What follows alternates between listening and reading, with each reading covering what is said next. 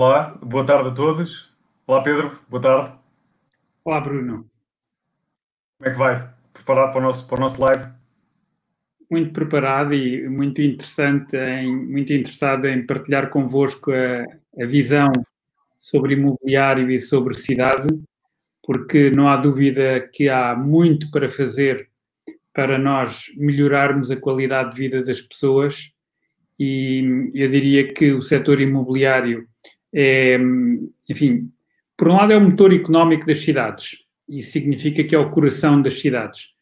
Mas, por outro lado, as pessoas que trabalham no setor, nomeadamente os agentes imobiliários, são os embaixadores das cidades, são os embaixadores das zonas onde, onde vivemos e têm um papel muito importante. E têm um papel muito importante, na minha opinião, não só a, a fazer a ponte entre os proprietários e os clientes, mas, na minha opinião, uh, têm um papel que ainda minha, que, que não está devidamente explorado, que é a ponte entre a cidade e os cidadãos.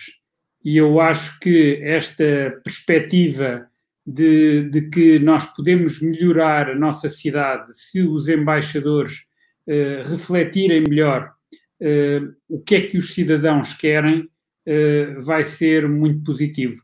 E é uma, e é uma vertente que, que pode ser explorada, e eu gosto de acreditar que este momento do Covid é um momento de reflexão e por isso é um momento de oportunidade para nós irmos mais longe, percebermos o que é que pode ser melhorado e eh, ter a certeza que depois desta crise que tem características especiais, uh, o mercado vai melhorar, mas vai sobretudo melhorar porque nós vamos viver melhor, porque nós vamos ter melhor qualidade de vida.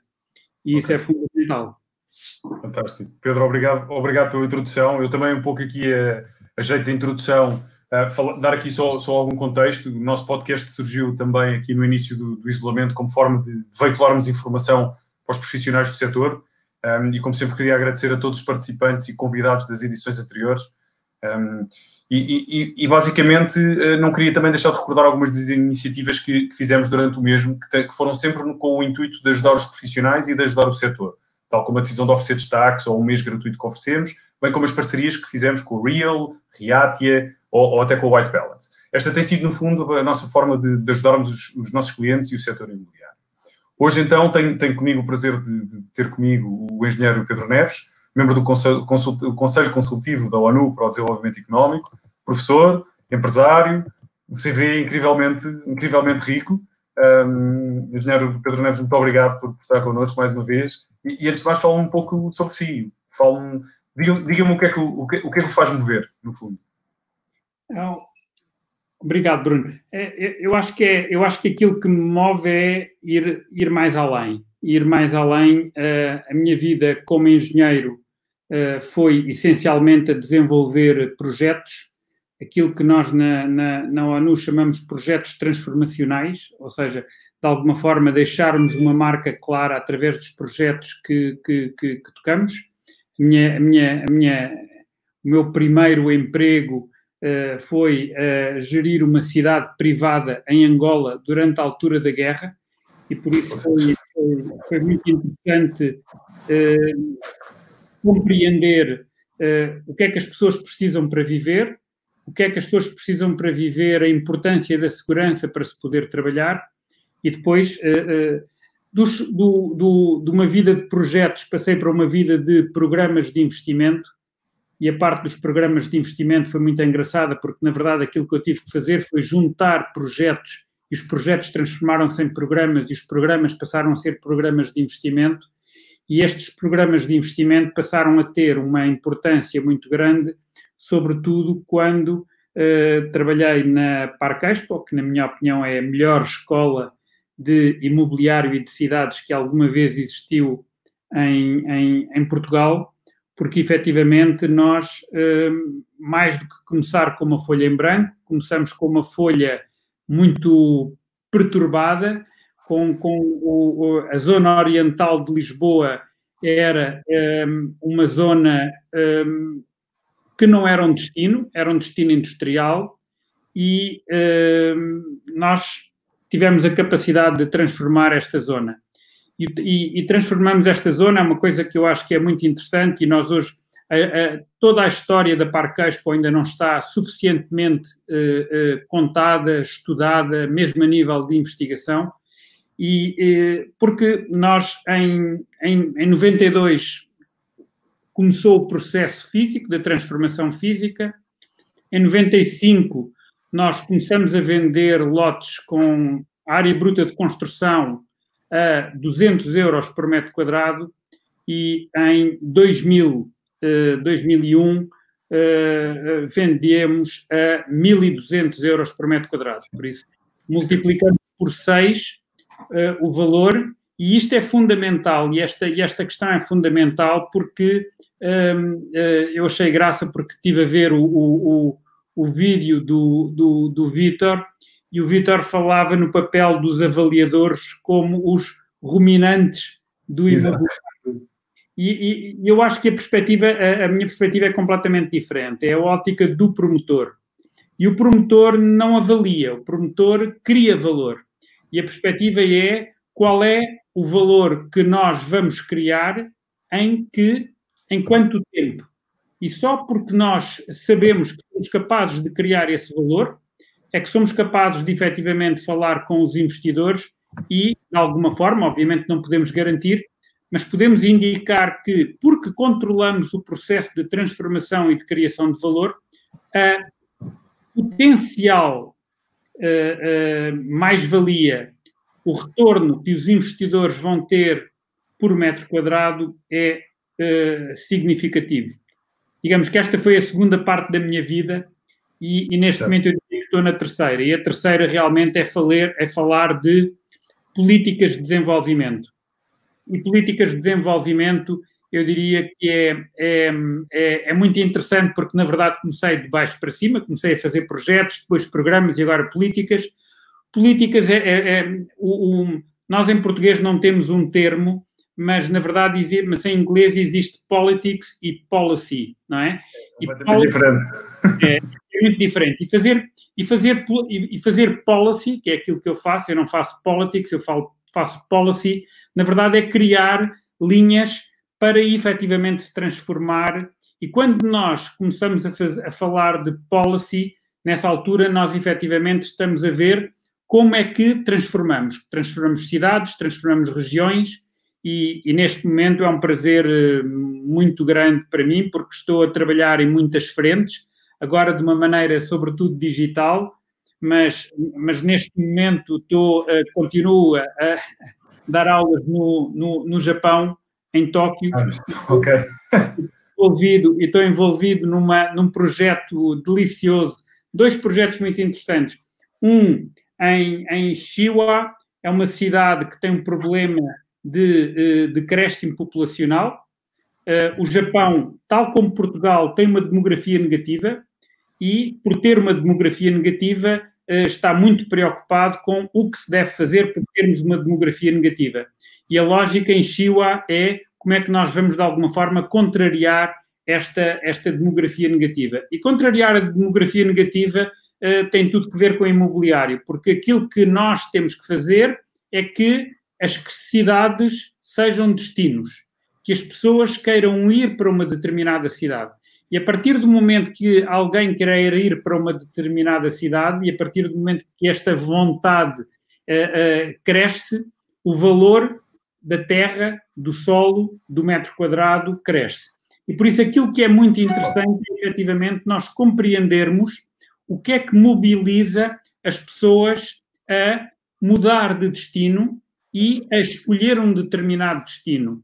E essa é a grande questão, e, e, e, vendo aqui diretamente com o nosso tema, o futuro do imobiliário tem tudo que ver com isto.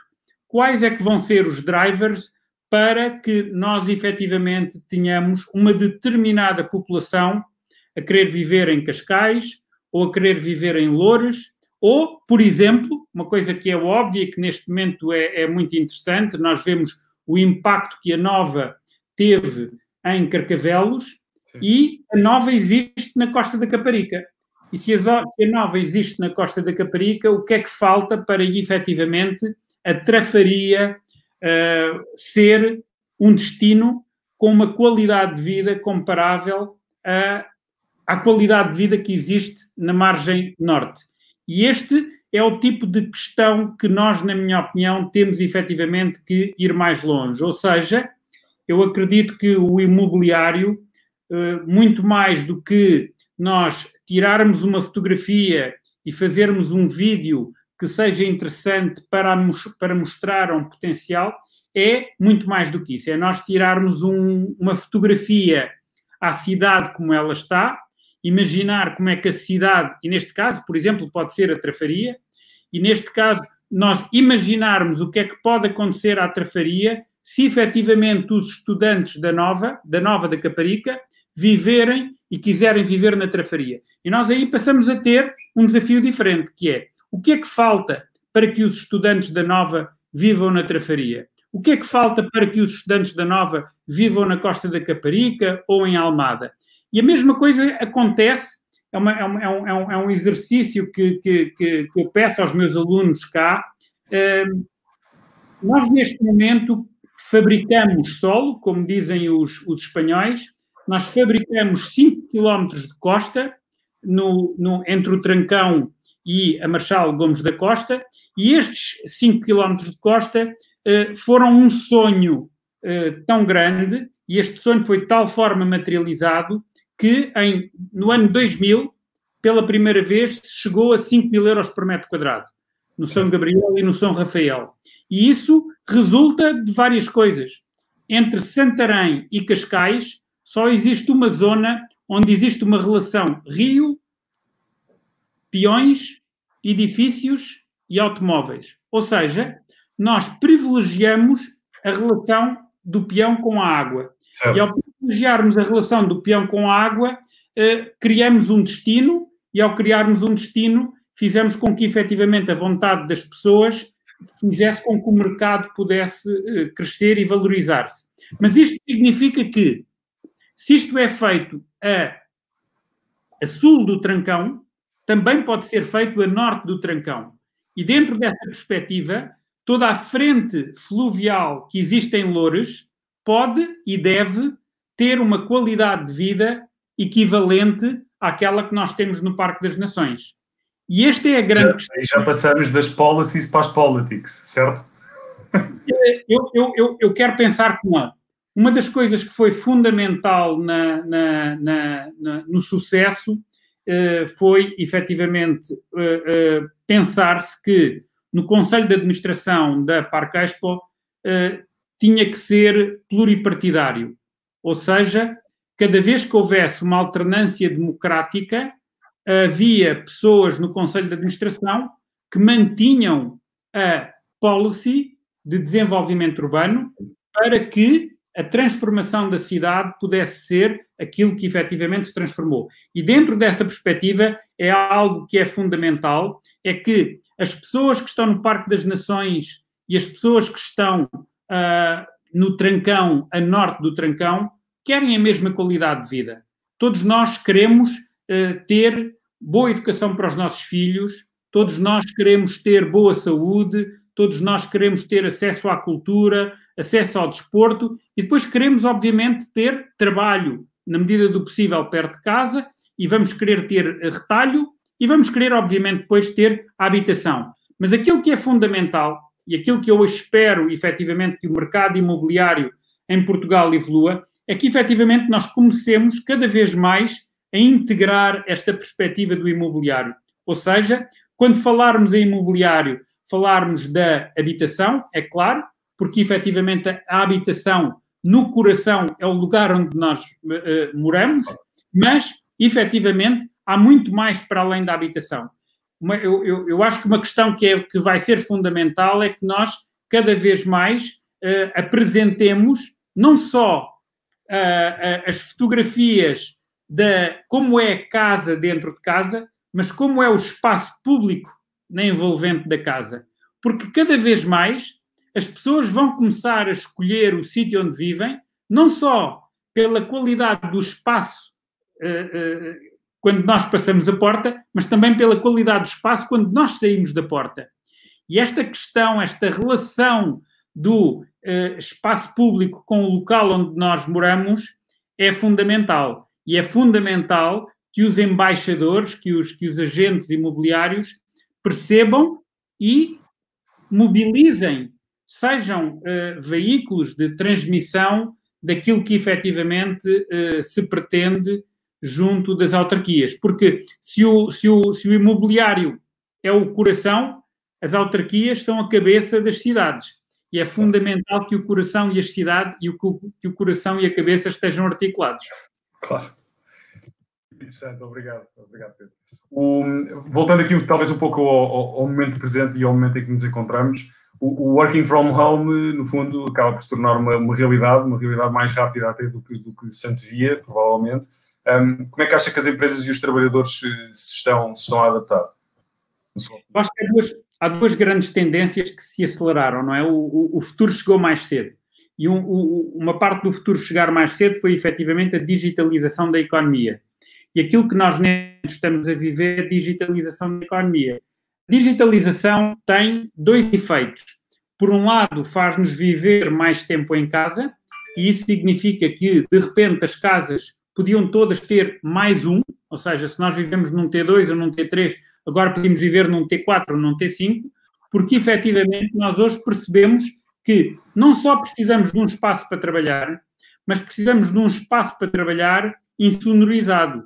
Ou seja, aquilo, aquilo que nós precisamos, efetivamente, é de conseguir falar a trabalhar. E isso é mais do que ir para a mesa da sala e efetivamente fazermos um vídeo da mesa da sala. E esta questão é fundamental, porque efetivamente a, a, a relação, uma questão que eu acho que é fundamental, é o imobiliário é, é, é capital no espaço e no tempo. O capital é variável, o tempo não é variável e o espaço é variável. Então, aquilo que nós neste momento temos é que relacionar e melhorar a relação entre capital e espaço. E aquilo que é esta relação entre capital e espaço vai acontecer várias nomeadamente dentro da nossa própria casa. E isso é o, o primeiro grande impacto. O segundo grande impacto é que nós queremos sair de casa, mas a envolvente da nossa casa passou a ser muito mais importante. Ou seja, como o centro de gravidade da nossa vida passou a ser a nossa casa e como, o centro, e como a nossa casa passou a ter mais importância na zona onde nós vivemos, a envolvente, nomeadamente a envolvente, aquela envolvente onde nós andamos a pé, o walking distance, passou a ter muita importância. E isso são duas grandes alterações. E esta, esta é a grande questão. Esta grande alteração vai ter um grande impacto que é nos negócios e, é, e que é a seguinte: hoje todos nós podemos ter muito mais distância, seja do aeroporto, seja dos centros urbanos. E isso significa que o espaço passou a ter exigências diferentes daquilo que tinha anteriormente. A, a necessidade, a procura de estarmos no centro de Lisboa hoje diminuiu. E isso claro. significa que é, é, um, é, um, é, um, é um caso de estudo muito, muito interessante em que estive envolvido. No caso, a, a cidade de Abrantes, por exemplo, nós estamos a uma hora, uma hora e um quarto da cidade de Abrantes e a, a Presidente da Câmara de Abrantes, hoje é a Ministra da, da Agricultura, ela queria revitalizar o centro da cidade e criou um programa de animação urbana barra comercial de retalho, onde efetivamente oferecia praticamente espaço durante algum tempo para que comerciantes pudessem estar. Isto significa o quê? Cada vez mais vai ser interessante as pessoas poderem viver na Ericeira, em Abrantes, na Trafaria, e isto é uma alteração muito grande. E esta alteração não está neste momento ainda a ser integrada. Ou seja, nós hoje, eu diria que hoje nós temos dois níveis de investigação. O primeiro nível mais, mais, mais, mais imediato efetivamente é os preços baixam, sobem 10%, 20%, e o que é que vai acontecer? Outra perspectiva muito mais, na minha opinião, muito mais importante é o novo normal vai nos trazer novas centralidades. E a perspectiva é como é que estas centralidades vão aparecer. E estas centralidades vão aparecer de duas formas. Por um lado, os autarcas que compreenderem esta nova dinâmica vão efetivamente transformar e criar condições para captar mais cidadãos, e isto é fundamental porque Portugal está a passar, da mesma maneira que o, que, que o Japão está a passar de 120 milhões para 100 milhões, nós estamos a passar de 10 milhões para 8 milhões. E dentro dessa perspectiva, as nossas cidades estão a competir umas com as outras. E por isso, e as cidades que vão ganhar vão ser aquelas que vão oferecer melhor qualidade de vida. Mas da maneira que a cabeça das cidades deve pensar como é que vai criar estas novas centralidades, o coração também deve dizer e dar informação às cidades. Ou seja, o mercado imobiliário pode, deve ser um indicador de como é que se podem fazer estas transformações.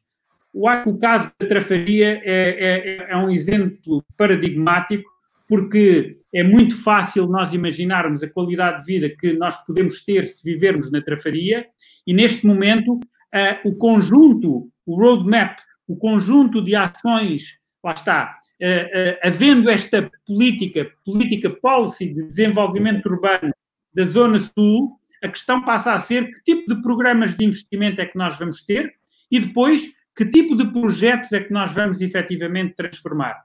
Mas isto, atenção, é, é, é muito interessante. Eu tenho neste momento o, o, privilégio de estar a trabalhar com a, com a Câmara de Cascais, onde eu, onde eu moro, e, e, e é muito interessante porque há, há umas, há umas há, já há alguns meses, uh, quando falávamos de uh, o que é que vai ser Cascais em 2030 e uh, aqui alinhando com os Objetivos de Desenvolvimento Sustentável, existe hoje uma diferença na qualidade de vida entre o Cascais, aquilo que, chamam uh, o, o, Cascais Sol e o Cascais Sombra. O Cascais a sul dá 5 e o Cascais a norte dá 5, não é? Sim. Nós o Conselho de Cascais, o, o, a Freguesia de Cascais, a Freguesia de Carcavelos, São Domingos de Rana e Alcabidez, e a qualidade de vida não é a mesma em, em, em São Domingos de Rana que é em Carcavelos.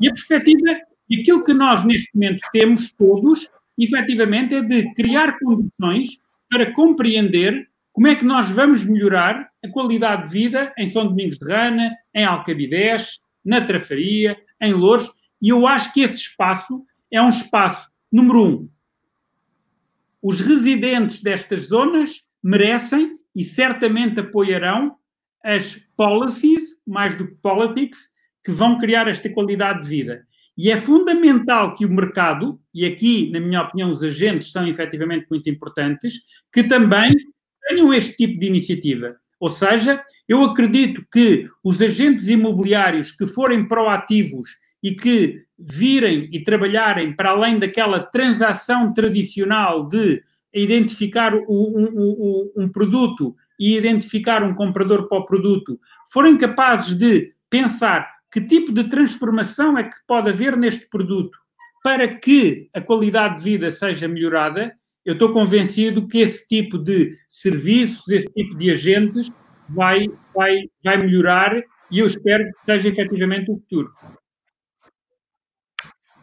Ok, estamos a falar já ao nível da intervenção que eu acho que, acho que é, é, é muito interessante. Relativamente às infraestruturas eh, sociais, um, quais acha que serão uh, as alterações, principalmente infraestruturas, por exemplo, ligadas à saúde, logística, indústria?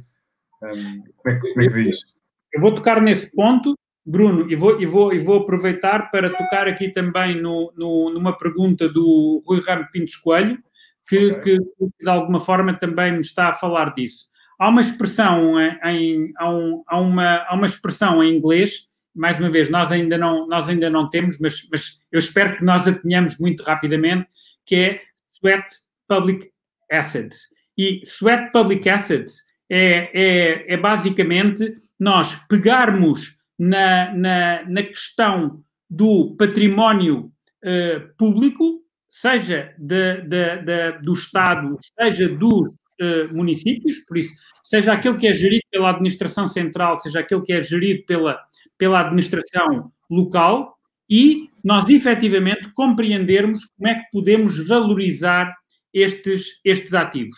E essa é, é, outra questão. Ou seja, se há bocado nós falávamos efetivamente da questão, eu, eu chamo a PISA de quatro estações. Nós na PISA de quatro estações temos soluções de mobilidade, como é que as pessoas vão de A para B, as utilidades, a energia, o gás, o Wi-Fi, a água.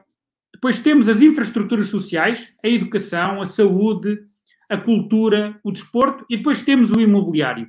E aquilo que é fundamental é que nós, efetivamente, o imobiliário é onde, aquilo que nós dizemos, é a, a, a, zona da PISA onde, que é normalmente cash positive, ou seja, é onde, aquela onde nós efetivamente somos capazes de criar valor e com este valor que nós criamos nesta zona do imobiliário é que nós de alguma forma vamos beneficiar a, as outras três.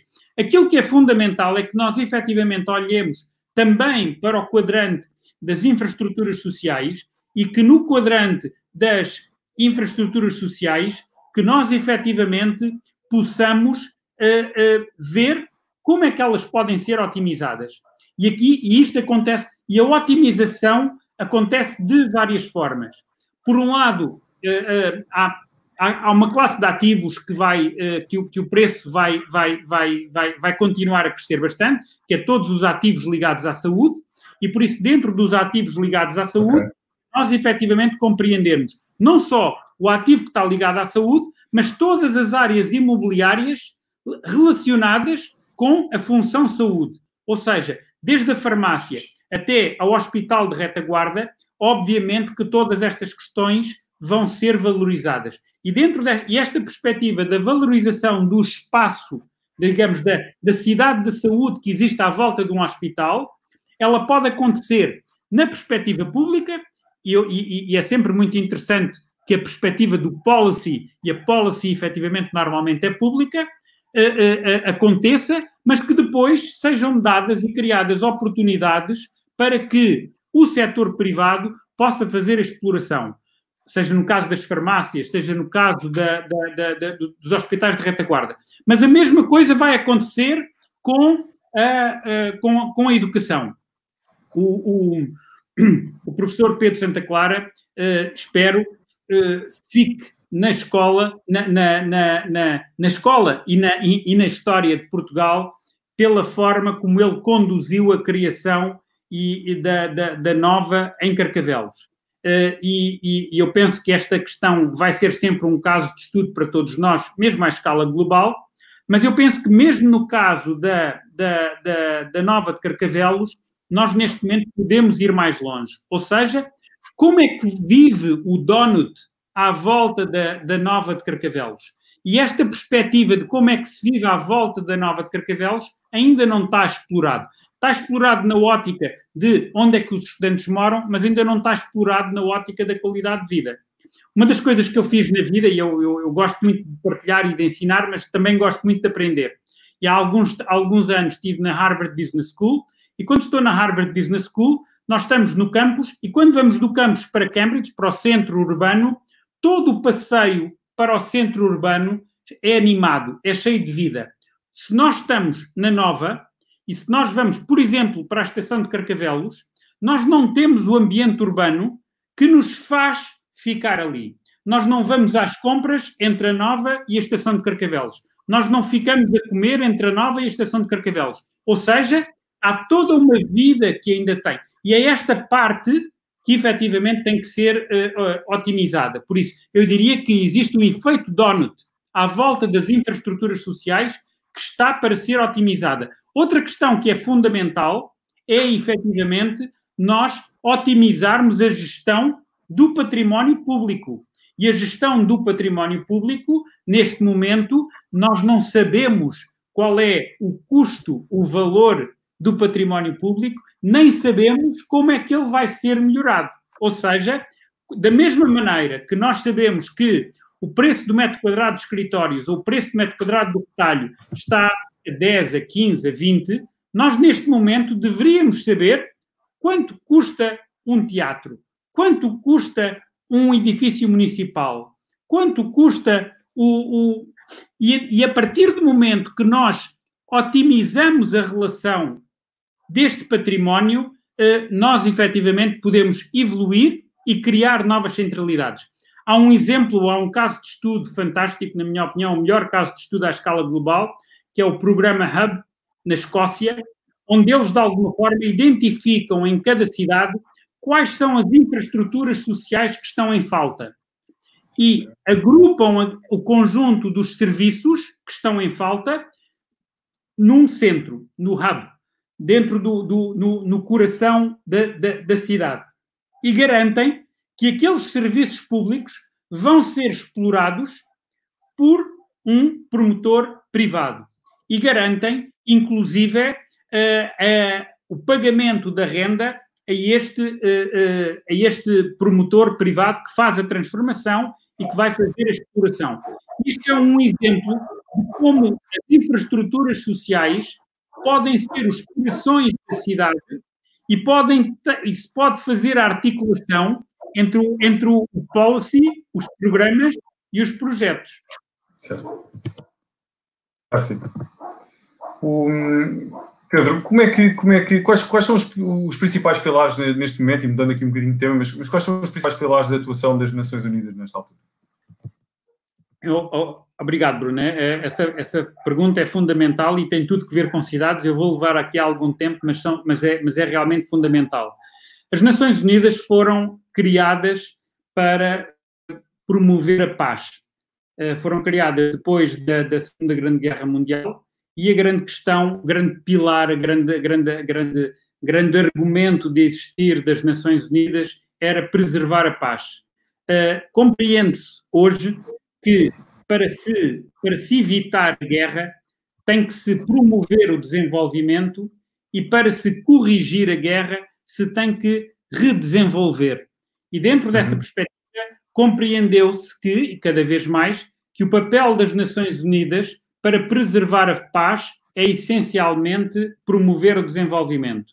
E então, nessa altura, aparece a questão: que tipo de desenvolvimento é que nós vamos promover? Eu tenho muito gosto em partilhar isto, porque esta é a minha tese de doutoramento e realmente é uma, é uma, é uma, é uma felicidade muito grande falar dos ODS e falar dos ODS numa perspectiva horizontal.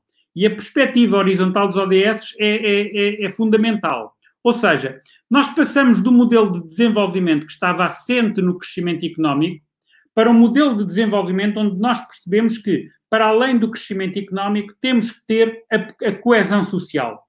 Se não houver uma preocupação na distribuição da criação de valor e em garantir que todos, e a palavra-chave hoje é que ninguém fica para trás, em garantir que todos têm direito a uma qualidade de vida, nós efetivamente não podemos falar de desenvolvimento.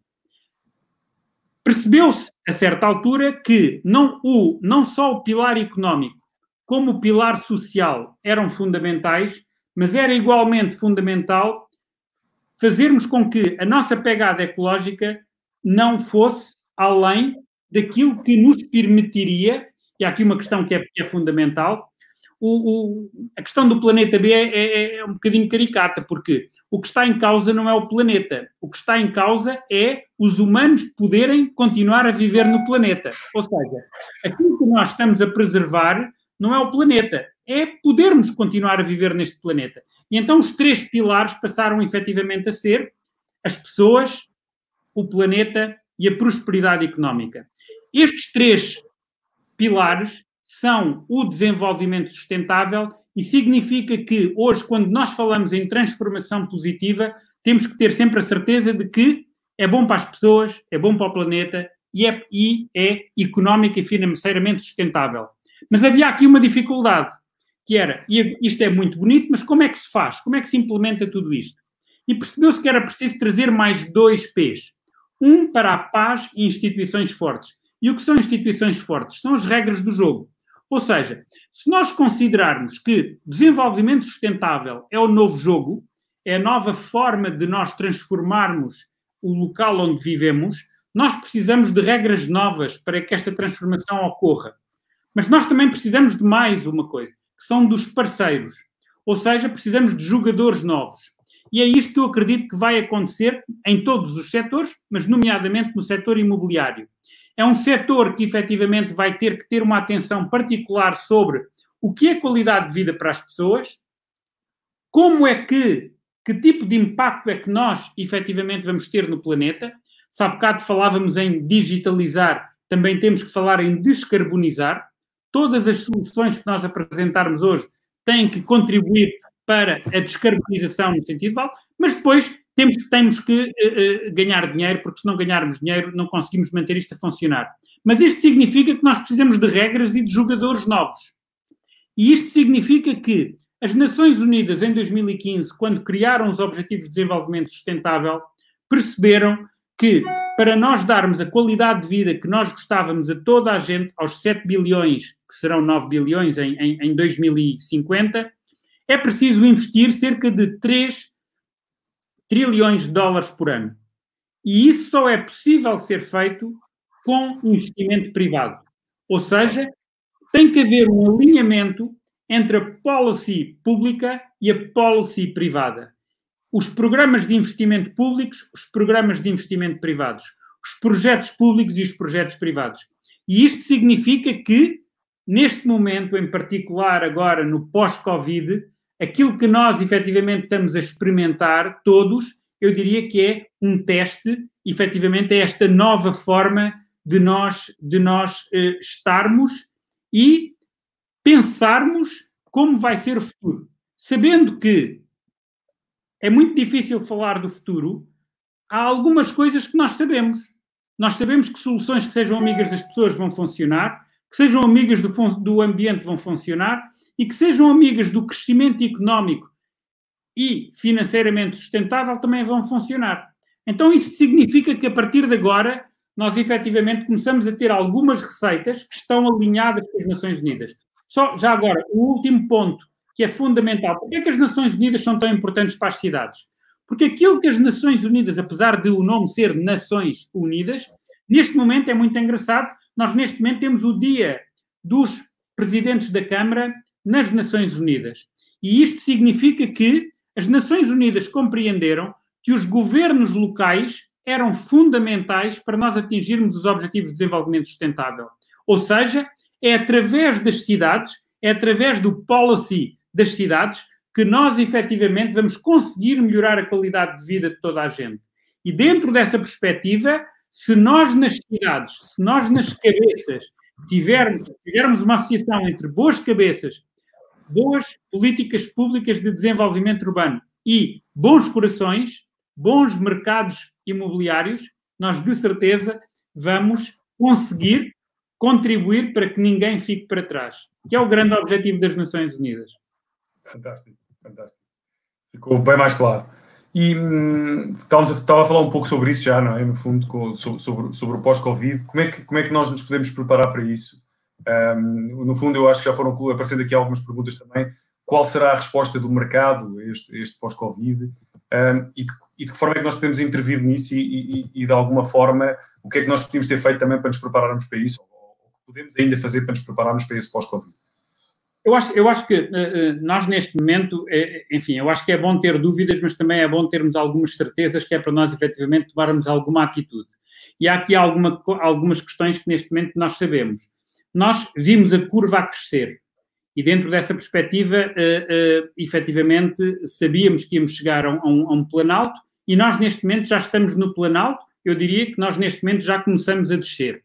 E por isso, nós, neste momento, estamos efetivamente. Uh, está a, a, a, há, aqui uma questão que é, que é, que é fundamental, é, estamos neste momento a falar do mercado nacional e, em, do, em particular e do mercado europeu, porque há aqui uma questão que é, que é fundamental nós, nós, nós termos em conta, que é uh, uh, o Covid aparece na, na Ásia e, curiosamente, hoje a China já não é tão representativa em termos do impacto e, e, no fundo, a China já começa a estar no vale, mesmo o Japão, Coreia do Sul já ultrapassaram, veio a fase da Europa, a fase da Europa neste momento começa, já estamos na fase descendente e vemos neste momento os Estados Unidos ainda a crescer, mas aquilo que nós neste momento estamos a ver, efetivamente, é que a seguir vai crescer na América Latina e aí estamos a ver o que está a acontecer no Brasil.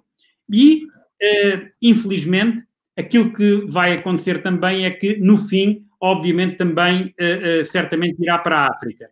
E dentro dessa perspectiva, nós hoje temos que ter consciência e isto vai ser fundamental para nós como cidadãos, mas também, mesmo em termos de oportunidades, nós efetivamente vermos. Ou, ou seja, uh, cada vez mais nós vamos ver uh, norte-americanos provavelmente olharem para o mercado europeu e, inclusive, olharem para o mercado uh, português. Vamos cada vez mais ver sul-americanos, por isso deve haver, é natural que haja uma nova onda de brasileiros interessados na Europa e, e, em particular em, em, em, em, Portugal. E neste momento, apesar de ainda não ter chegado à África, é natural que os números em África comecem efetivamente a crescer e dentro dessa perspectiva. Mas voltando à questão, voltando à questão portuguesa, aquilo que nós efetivamente temos hoje é, número um, estamos a descer e neste momento estamos a começar a chegar ao vale, digamos que ainda estamos numa fase uh, nova do vale. Aquilo que neste momento vai acontecer, eu diria que é, há uma perspectiva de um mês, dois meses, e essa perspectiva, obviamente, o número de transações uh, uh, é natural que continue a, a, ser inferior, mas a vantagem do setor imobiliário, ao contrário do setor uh, agrícola ou pecuário, é que efetivamente nós estamos a falar de ativos que não se deterioram no tempo. E dentro dessa perspectiva, aquilo que nós hoje uh, efetivamente temos é que preparar estes ativos para o momento em que as transações acontecerem. E aí, Bruno, na minha opinião, há dois tipos de reações. Eu diria que há a mediação tradicional, e eu diria que é uma mediação onde nós, de alguma forma, vamos identificar o produto como está e vamos vender o produto como está, e existe uma, uma, uma mediação, eu já diria que entramos na consultoria proativa, onde efetivamente nós vamos efetivamente compreender tendências e vamos uh, utilizar estas tendências e vamos, de certa forma, fazer com que estas tendências uh, possam acontecer. E eu, se calhar, foi, eu, eu, eu, foi nessa linha que eu há pouco sugeria que efetivamente nós tenhamos atenção a zonas do território que efetivamente têm grandes oportunidades de passar a ser novos destinos. Isto significa o quê? Da parte das autarquias, da parte da cabeça, eu acho que é fundamental que efetivamente hoje se pense como é que nós podemos fazer com que a nossa cidade, cidade numa ótica inglesa de city, não é? Podem ser vilas, podem ser aldeias, mas no fundo, como é que as nossas cidades, como é que as nossas regiões podem ser amanhã destinos, destinos para viver. E do lado dos agentes, eu acho que é exatamente a mesma questão. Como é que se pode, como é que se podem uh, uh, uh, juntar, como é que se pode criar uma massa crítica para que efetivamente haja uma, uma, uma determinada tendência. Na Parquespo, num, num, nos anos todos que nós estávamos no, no MIPIM, e o MIPIM eu diria que é fundamental, é a principal feira de imobiliário e de cidades do, do, do mercado, nós compreendemos que não pode ir um promotor português para, para, para, para, para uma feira internacional. Tem que ir o país, tem que ir a cidade, tem que ir a região. E esta é uma coisa que neste momento se pode fazer. Ou seja, se nós hoje não podemos uh, fazer muitas coisas com as mãos, nós podemos fazer muitas coisas com a cabeça. E temos que aproveitar este tempo para fazer coisas com a cabeça para criar valor. E criar valor é uma coisa muito simples. É como é que as pessoas vão viver melhor? Nós pagamos um preço para viver melhor. Nós trabalhamos mais para viver melhor. Aquelas localizações, e aqui entra o conceito de location, é aquelas localizações onde nós efetivamente pudermos uh, uh, melhorar, viver melhor, nós vamos fazer o extra mile. O extra mile vamos pagar mais, o extra mile vamos trabalhar melhor, o extra mile vamos atirar as ideias e conseguir trazer mais gente para viver perto destas localizações. E por isso eu penso que o tempo que nós hoje estamos a ter, e eu acho que nós não nos estamos a mexer o suficiente, ou seja, aquilo que está a ser feito é a preparação do mercado tradicional, mas nós podemos ir muito mais longe que o mercado tradicional. Nós podemos efetivamente saber trabalhar melhor em conjunto e criar escala para que as nossas cidades, o nosso país, sejam cada vez mais interessantes de viver, não é? Eu acho interessante porque, no fundo, no fundo, e separando aqui um pouco as coisas, estamos a falar de dois negócios diferentes, na, na minha ótica, que é, lá está, a mediação tradicional, que é, que é, de que forma é que nós podemos embalar e integrar no, uh, o, o, este produto que, que, já é existente e que não vai sofrer alteração neste novo contexto. E depois temos um segundo tipo de negócios, que no fundo que é o que, é o que está a falar, um, que tem a ver mais com intervenção e que tem a ver com melhoramentos, inclusive. Um, e com investimento, naturalmente. E, e, de que forma é que, e tentando ir aqui a um, um, um, ponto mais prático, de que forma é que o consultor imobiliário efetivamente, portanto, pode, pode intervir e pode tentar, por um lado, se calhar, embalar melhor, por outro, talvez captar esse tal investimento e ganhar essa escala que, que precisa. É?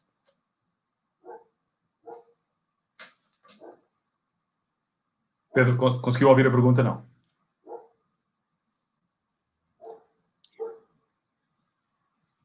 Uh, o, o, Bruno, eu, eu, vi um bocadinho aos saltos, mas eu, eu, vou aproveitar para responder e estou a ver que está aqui também o, o Toninho Aires do, com, a, a, dar um abraço do Rio de Janeiro. Eu vou tocar também na questão do mercado brasileiro, porque eu acho que efetivamente há aqui questões que são uh, funa, fundamentais. Eu, eu, eu, eu, acho que há, eu acho que há e, e, e, uh, algumas questões que, que, que são. A digitalização diminuiu a distância entre as pessoas. Dito de outra forma, se eu hoje perceber que posso viver na primeira linha de Ipanema, no Rio, posso viver no Arpoador, que é a minha zona de.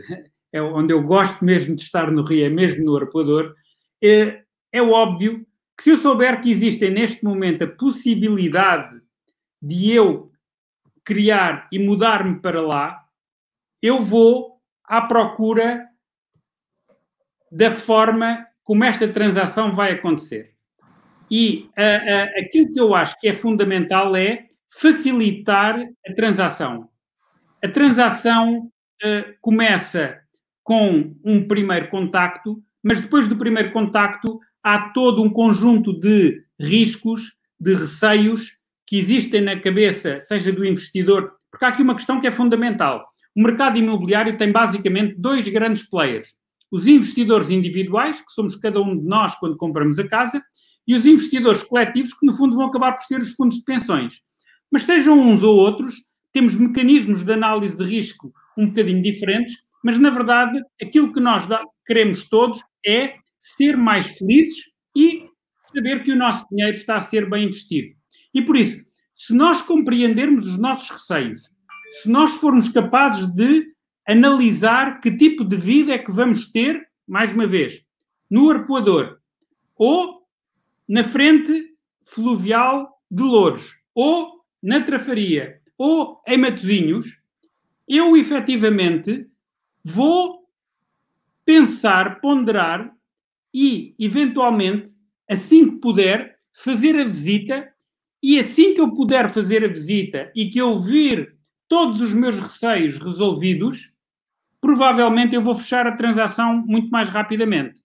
E eu acho que a grande questão é basicamente esta: é como é que nós vamos todos facilitar a vida para que a relação entre a procura e a oferta melhorem. E eu, mais uma vez, eu vou separar aqui aquilo que eu diria que é um, um, um, um mercado transacional uh, estático, ou seja, compra-se aquilo que se vê, e o mercado transacional dinâmico. Eu acho que o mercado transacional dinâmico tem muito para crescer. Ou seja, o, o exemplo que eu costumo dar é o maior investimento que nós fazemos na vida é a compra da casa. Quando nós compramos a casa, o manual de instruções da nossa casa é ou inexistente ou, eventualmente, dão-nos o manual da caldeira ou dos painéis solares. Quando, o segundo maior investimento que nós fazemos é comprar um carro. E quando nós compramos um carro, temos um manual de instruções que é relativamente espesso. Quando nós compramos a casa, nós esperamos que o valor da casa cresça. Quando nós compramos o carro, nós sabemos que o valor do carro vai baixar 30% após tirarmos o carro do stand. Aquilo que nós temos que fazer no setor imobiliário é aproximarmos-nos do marketing que existe no setor automóvel. Ou seja, garantir que nós sabemos como é que as coisas vão funcionar. Isto é particularmente imp importante no mercado da requalificação. Ou seja, se nós compreendermos que existe um determinado imóvel que precisa de um conjunto de obras, mas que este conjunto de obras está pré-estudada e que, de alguma forma, é o promotor, é o, é, o, é, o, é o comprador que vai ter que fazer essas obras, mas que essas obras, por exemplo, já estão aprovadas na, na, na, na, na Câmara, Sim. nessa altura, nós vamos começar a ter um mercado de transações completamente diferente e muito mais evoluído. E isso significa, por exemplo, que efetivamente os mediadores podem trazer para o mercado um conjunto de produto completamente diferente. Se nós hoje dissermos, eu, eu posso investir X, mas eu posso pôr mais Y para fazer obras, e por isso aquilo que eu gostava era que o X mais Y possam ser utilizados, nós neste momento ainda não conseguimos ter este tipo de resposta. E este tipo de produto, eu digamos que mais uma vez o produto proativo é efetivamente fundamental. E esse é o tipo de coisas que, na minha opinião, tem que ser, tem que ser, tem que ser e que os agentes imobiliários, na minha opinião, que os consultores imobiliários podem efetivamente melhorar bastante. Fantástico. Não, é uma perspectiva diferente, isso sem dúvida, sem dúvida. Eu, eu, eu, já vamos, já vamos com, com mais de 50 minutos, isto realmente, uh, falar com, com, com, com o engenheiro Pedro Neves é, é sempre um prazer, porque realmente uh, temos sempre vários tópicos e, e, e, super interessante, mas, mas eu, eu gostava de abordar também um tema que tem a ver com os smart cities. Um, gostava, gostava que nos falasse um pouco sobre isso, sobre o que é que significa exatamente isso e, e também qual é o impacto uh, que tem naturalmente no imobiliário. Eu, eu, eu acho que eu, eu, costumo dizer que uh, a economia existe do ponto de vista físico, aquela que nós tocamos, e existe do ponto de vista digital, aquela que nós não tocamos, mas que sabemos que existe. E, na verdade, e sobretudo no mercado imobiliário, a economia digital. A, a economia física e a economia digital misturam-se. E aquilo que nós neste momento temos nas cidades, efetivamente, é soluções digitais. E as smart cities uh, têm que ser digitais. É muito difícil nós arranjarmos uma solução 100% digital para a cidade ou arranjarmos uma solução 100% física. Nós, neste momento, ainda não conseguimos saber onde é que vamos estacionar o carro, o local exato onde nós vamos levar. De certeza que é uma aplicação que vai acontecer. Mas essa aplicação, na verdade, está relacionada com os metros quadrados que o lugar de estacionamento eh, eh, vão originar. E dentro Sim. dessa perspectiva, numa lógica de que imobiliário, no final, acaba sempre por ser euro por metro quadrado associado a uma yield, aquilo que nós, de alguma forma, vamos ter é, nós vamos aumentar a rentabilidade do metro quadrado de estacionamento se nós tivermos uma aplicação que nos vai ligar para aquele estacionamento. Da mesma maneira, quando nós compramos uma casa, nós hoje ainda não fazemos isso, mas mais uma vez é algo que é necessário que venhamos a fazer. É fundamental que nós saibamos não só qual é o CAPEX, qual é o, qual é o investimento que fazemos na casa, mas qual é o OPEX, ou seja, quanto é que nos custa manter a casa. E quanto nos custa manter a casa está, por exemplo, ligado à eficiência energética. E dentro dessa perspectiva, nós temos que evoluir para a classificação da casa ser A, B, C, D, E, para, nesta casa, gasta-se 50 euros por mês, 100 euros por mês, e dentro desta perspectiva, nós começamos efetivamente a ter soluções que são digitais. Eu não quero, não quero dizer que soluções eh, digitais para a melhoria do sistema de mobilidade ou para a e-educação ou para a e-saúde não, não tenham que ser desenvolvidas. Mas é fundamental que, no fim, nós compreendamos sempre que o cliente da cidade é o cidadão. E aquilo que o cidadão quer é qualidade de vida. E aquilo que o cidadão quer é ter uma, uma qualidade de vida que está integrada. Que está integrada porque utiliza metros quadrados e que está integrada porque, porque utiliza soluções digitais. Mas nós não somos, nós hoje já vivemos no mundo digital e ainda não temos consciência disso. Aquilo que efetivamente é importante é que nós consigamos fazer a ponte entre os negócios digitais e os negócios físicos. Quem está no imobiliário se aproxime do negócio digital, Mas quem está do lado digital é fundamental que se aproxime do, negócio físico também. E por isso, uma tendência será, claramente, a fusão das empresas ou parcerias entre empresas que estão ligadas ao negócio físico e ao negócio digital. Um, como, é que, como é que os mediadores podem também beneficiar deste, deste, deste conceito de Smart Cities, no fundo, e destas Smart Cities? Como é que eles como é, como é que podem tirar? Falou um pouco, já, já disse, mas se pudermos ir, e tendo em conta que o, que o podcast é direcionado uh, para consultores e para os profissionais do setor, de forma que eles também podem beneficiar disso. Eu, eu, eu acho que uh, uh, aquilo que é fundamental é nós trazermos os mediadores para a noção de criação de valor. Como é que se cria valor? E a partir do momento que se cria valor, eh, criarem-se mecanismos para que o mediador se aproprie de uma parte do valor que é criado.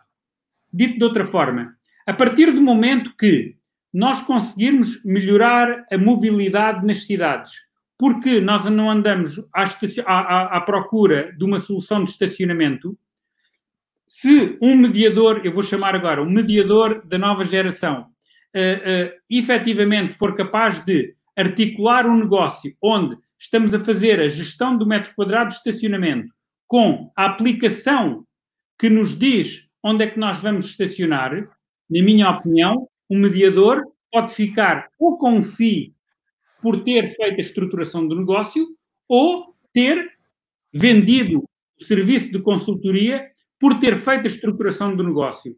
Ou, por exemplo, porque vai associar as vendas ou o aumento da faturação de uma zona, mais uma vez, por exemplo, envolvente da, da, da, do negócio, uh, dos negócios que vão, a, que vão aparecer entre a Nova de Carcavelos e a Estação de Carcavelos, este conjunto de negócios que vão aparecer vai ter uma componente física e vai ter uma componente digital.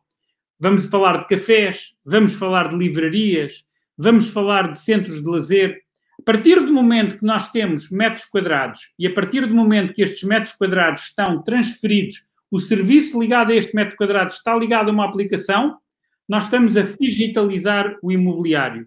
E a perspectiva é que os mediadores, que efetivamente sejam da nova geração, sejam proativos, de alguma forma vão beneficiar. Muito honestamente, Bruno, eu acho que é exatamente aquilo o grande exemplo disso é aquilo que faz a IMO Virtual, onde, uh, através do negócio digital, uh, está a beneficiar do negócio físico.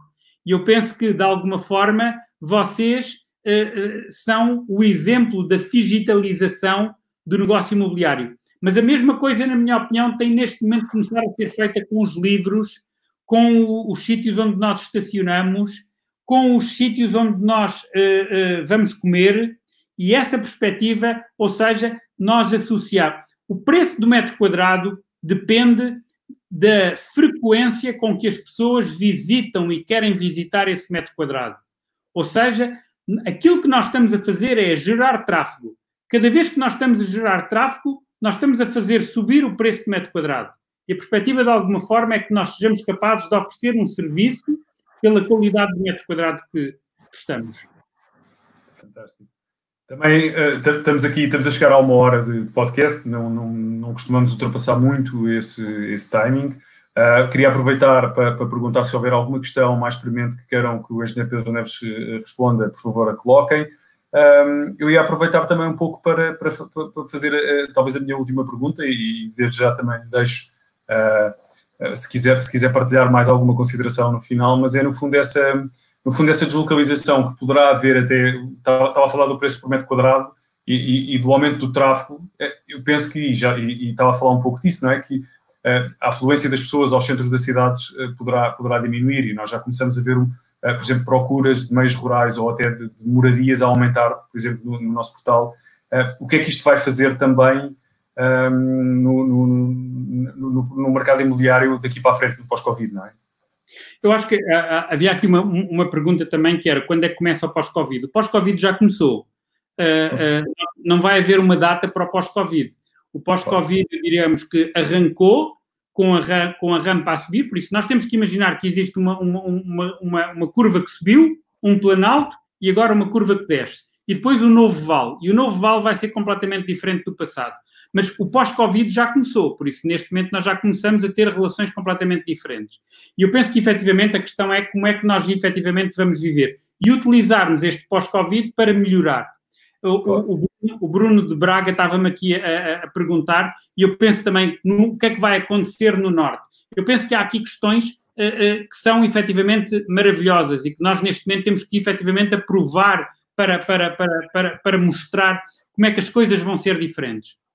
Uh, o cluster que existe no Minho, o cluster que existe à volta de Braga, que vai para, para, para Guimarães, passou a ser um destino e passou a ter uma autonomia, uma personalidade uh, diferente do próprio Porto. A qualidade de vida que nós conseguimos ter em Guimarães é fantástica.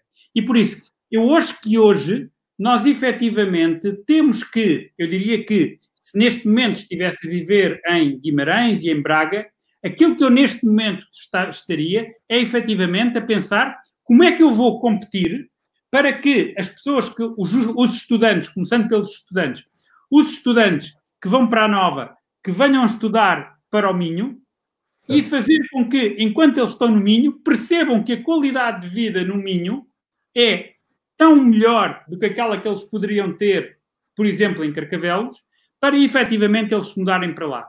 E eu penso que este é o trabalho que nós efetivamente temos que ver. Mas isto significa uma, algo que é fundamental, que é nós temos que ter uma visão da cidade, nós temos que ter uma visão da região. Ou seja, é fundamental que o conjunto das pessoas que trabalham na 121 de Braga se juntem para, eventualmente, com aqueles que trabalham da Remax ou com aqueles que trabalham de outra, para efetivamente começarem a perceber que eles não estão só a competir uns com os outros, mas eles efetivamente estão a competir com Vigo, estão a competir com Santiago Compostela, estão a competir com Lisboa. E dentro dessa perspectiva, que eles transformem aquela zona num destino. Esta, na minha opinião, é, é a questão que é fundamental. E eu diria que depois é fundamental, dentro desta mesma lógica, que nós pensemos não só que é Braga, é Guimarães, é Cascais, é Trafaria, é Lisboa, mas efetivamente é todo Portugal. E eu acho que é fundamental que neste momento eu diria que haja quase que uma página de imobiliário do que represente o que é que é o setor imobiliário em Portugal, que o setor imobiliário em Portugal possa, tem muito para crescer, tem muito, muito para crescer, não só porque o número de transações uh, uh, vão crescer, o número de pessoas que quer vir viver para Portugal vai crescer cada vez mais, mas é fundamental que a criação de valor seja feita por aqueles que residem em Portugal. E dentro dessa perspectiva, que nós de alguma forma não estejamos à espera que vejam, venham pessoas de fora dizer-nos aquilo que nós temos que fazer para criar valor e, e, depois garantir que essa criação de valor, que uma parte substancial da criação de valor, vai efetivamente ficar por aqueles que o criaram. Ok, fantástico, fantástico, obrigado, eh, Engenheiro Pedro Neves. Temos aqui também uma pergunta que é, que é assim, mais, mais, mais prática, que é, acredita na futura inexistência de carros nas cidades, complementada pelo uso dos transportes de curtas uh, distâncias? Um, não sei se quer, se, quer, se quer partilhar connosco a sua opinião sobre, sobre este futuro. Eu, eu, acho, eu, eu acho que uh, aquilo que é fundamental é nós uh, vamos sempre querer deslocar-nos. E por isso a deslocação, nós hoje temos que uh, arranjar soluções de mobilidade. Mobilidade para pessoas e carga. Há bocado falávamos do setor da, da, da, saúde, obviamente que o setor da logística é outro setor que vai ser muito interessante. E isto é uma coisa curiosa, é, é fundamental que o setor imobiliário, nomeadamente da mediação, saia da, da, da, apenas do produto habitação e vá para outros produtos, como seja a saúde, como seja a logística e como seja a própria mobilidade. E aquilo que eu acho que é fundamental é como é que nós, cada vez mais, como é que nós vamos, nos vamos deslocar uh, com facilidade, em segurança, em custo baixo, de A para B. Neste momento não há dúvida, esta pergunta é muito interessante, eu diria que era quase uma outra, era, era quase um outro webinar sobre, sobre isto, porque neste momento a questão da mobilidade urbana uh, sofreu uh, um embate muito grande por causa do Covid. Porque, pela primeira vez, nós vemos os autarcas a dizerem, em alguns casos, se puderem ir em transporte individual, vão em transporte individual. Há algumas questões que são importantes. Esta é a primeira guerra não militarizada, mas vai haver outras guerras mundiais não militarizadas como esta, e por isso esta questão vai repetir-se. E, e, e, e, a questão é como é que nós vamos evoluir para o transporte público, por um lado, e por outro lado, como é que nós vamos evoluir para um transporte uh, público que seja individual não é? Certo. Eu não há dúvida nenhuma que a tendência uh, vai, vai ser essa. Uh, mais uma vez, há bocadinho eu tocava uh, levemente na, na, diferença entre o setor imobiliário e o setor automóvel, e, e, e eu acho que o marketing do setor automóvel é, é, é uma coisa realmente fantástica, mas nós neste momento vemos, por exemplo, no caso do setor automóvel, o digital tender para o lado do digital e haver as empresas digitais a tomarem conta das empresas físicas de automóveis. No caso do imobiliário, acho que isso é muito mais difícil, mas obviamente que a tendência vai ser melhorarmos a mobilidade. Eu acho que uma coisa que vai ser muito interessante vai ser como é que esta crise vai contribuir para a melhoria da mobilidade. Eh, seja no, no, no, início do vale, agora é muito fácil deslocarmos, mas seja mais para a frente, ou seja, até que ponto é que nós, por exemplo, vamos conseguir ter uh, horários desfasados para que as horas de ponta não aconteçam todas concentradas durante uh, o mesmo horário durante o, durante o dia. Claro, faz todo sentido, faz todo sentido. José Pedro Neves, uh, queria lhe agradecer mais uma vez a, a sua presença aqui no, no nosso podcast. Um, aproveitava para, para, no fundo para, para, gostava que fizesse uma última consideração final uh, sobre, sobre o que é que podemos esperar também, como lhe tinha, como lhe tinha falado no pós-Covid, é? o que é que podemos esperar um, e, e resta-me agradecer mais uma vez. Obrigado. Bruno, foi, foi, um prazer e foi um prazer, um prazer a todos que ouviram. Eu peço desculpa de não ter conseguido responder, qualquer forma, tenho a certeza que enviando as questões ao, ao, ao Bruno, depois ele me, me, me, fará chegar e eu terei muito gosto em responder. Eu penso que aquilo que nós, eh, de alguma forma, temos é um novo desafio eh, que foi feito ao homem, onde, eh, depois de uma guerra não militarizada, nós rapidamente podemos voltar e depois de algum repouso, nós podemos voltar a utilizar a cidade, a utilizar o espaço nós somos, eh, nós neste setor, somos especialistas em combinar capital, espaço e tempo. Aqueles que forem mais criativos a conjugar estes três vetores eh, terão, obviamente, muito sucesso. E aquilo que nós neste momento temos, efetivamente, é tempo para investigar, para procurar, para aprender, eh, como é que vamos otimizar e melhorar a qualidade de vida de todos, não deixando ninguém para trás. E quem fizer isto, eh, eu não tenho a certeza que vai ter muito futuro. Há uma palavra final que eu gostava de, de, de dar e que eu dou a todos os meus alunos e, e, e realmente é fundamental. É fundamental que nós, neste momento, pensemos que o direito à habitação é um direito universal. E nós temos que ter habitação e temos que ter habitação acessível. E por isso é fundamental, e aqui juntam-se as duas partes, junta-se o coração imobiliário e junta-se a cabeça, é fundamental que as autarquias criem, através de, provavelmente, de bancos de terra, bancos de ativos, bancos de ativos públicos devolutos, acesso a que se possa viver, habitar nas cidades a preços acessíveis.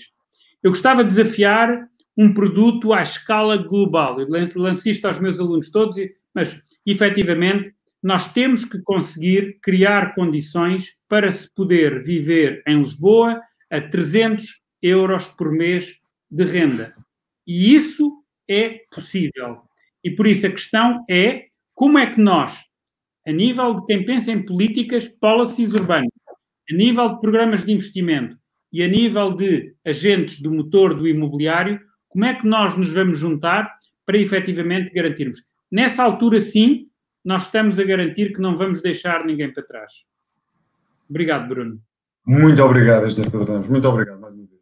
O próximo episódio será uh, no dia 28 de maio, quinta-feira, com Paulo Viana, empresário e formador bem conhecido de todos, onde também uh, traremos uma surpresa. Mantenham-se seguros e saudáveis. Uh, acredito que juntos vamos sair mais fortes.